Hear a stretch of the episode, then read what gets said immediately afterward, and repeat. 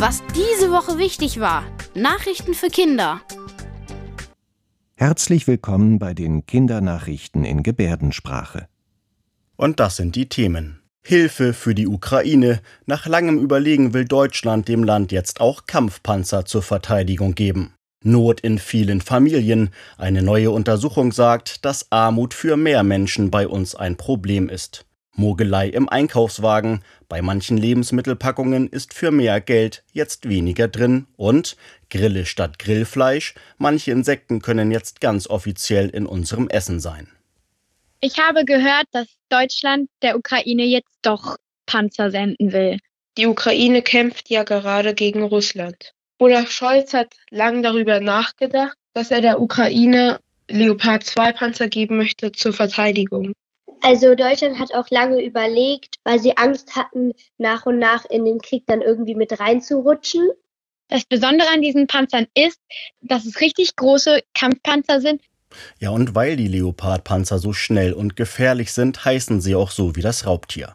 Experten sagen, dass sie mit die besten Panzer der ganzen Welt sind. 14 Stück will Deutschland demnächst an die Ukraine liefern. Kanzler Scholz und auch die Chefs anderer Länder glauben, dass sich die Ukraine damit im eigenen Land besser gegen die russischen Angriffe wehren und die Gebiete, die sie an Russland verloren hat, wieder zurückerobern kann. Und auch die Ukraine selbst hat schon lange darum gebeten, dass sie die Kampfpanzer bekommt. Olaf Scholz hat halt auch gefordert, dass die USA auch Panzer in die Ukraine schickt. Der deutsche Verteidigungsminister und der USA-Verteidigungsminister haben sich getroffen und haben dann darüber geredet. Und jetzt ist beschlossene Sache auch unser Nachbarland Polen hat schon beschlossen, dass es deutsche Panzer in die Ukraine verschicken will. Und auch dazu hat Kanzler Scholz jetzt Ja gesagt. Um Leopardpanzer an die Ukraine zu geben, brauchen andere Länder wie Polen die Erlaubnis von Deutschland, weil die Panzer hier gebaut werden. Für die deutsche Regierung war es auch wichtig, dass andere Länder Kampfpanzer liefern, denn Russland wird es überhaupt nicht gut finden, wenn die Ukraine solche schweren Waffen bekommt. Da wollte Deutschland nicht allein dastehen.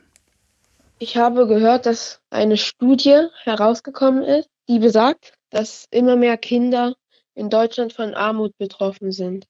In meinem Umfeld kriege ich das äh, mit, wenn zum Beispiel die Klassenlehrer äh, Klassenreisen planen und manche Eltern können das halt nicht von ihrem Geld bezahlen und dann müssen das die Schulbehörden bezahlen und das kriegt man halt mit von den Lehrern. Ich glaube, dass Kinder arm sind, wenn sie zum Beispiel nicht so viel Geld haben, um sich eine Geburtstagsparty zu leisten oder auch nebenbei mal einen Ausflug zu machen mit ihren Eltern.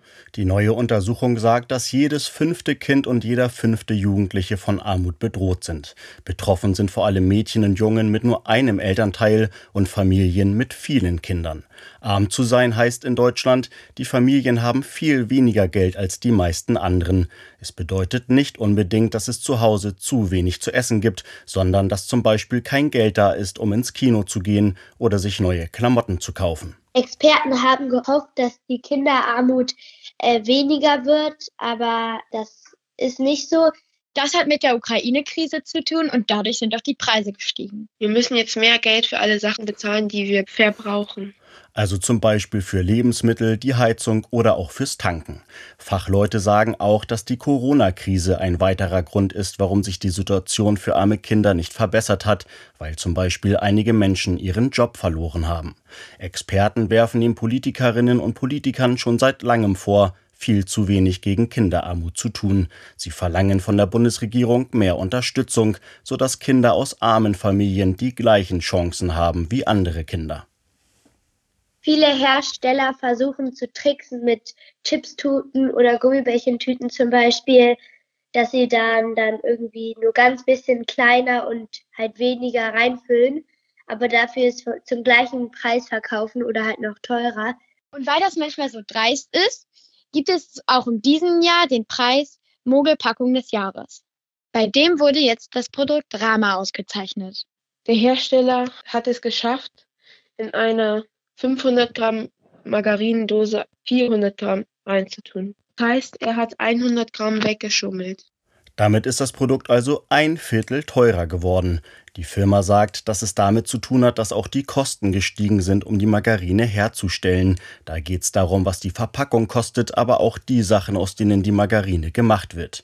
Aber das ist gar nicht das Problem, sagen die Verbraucherschützer, die die Mogelpackung jedes Jahr vergeben. Das Problem ist stattdessen, dass der Inhalt weniger ist, Verpackung und Preis aber gleich bleiben, sodass man von der weniger Drin-Trickserei erstmal gar nichts mitbekommt.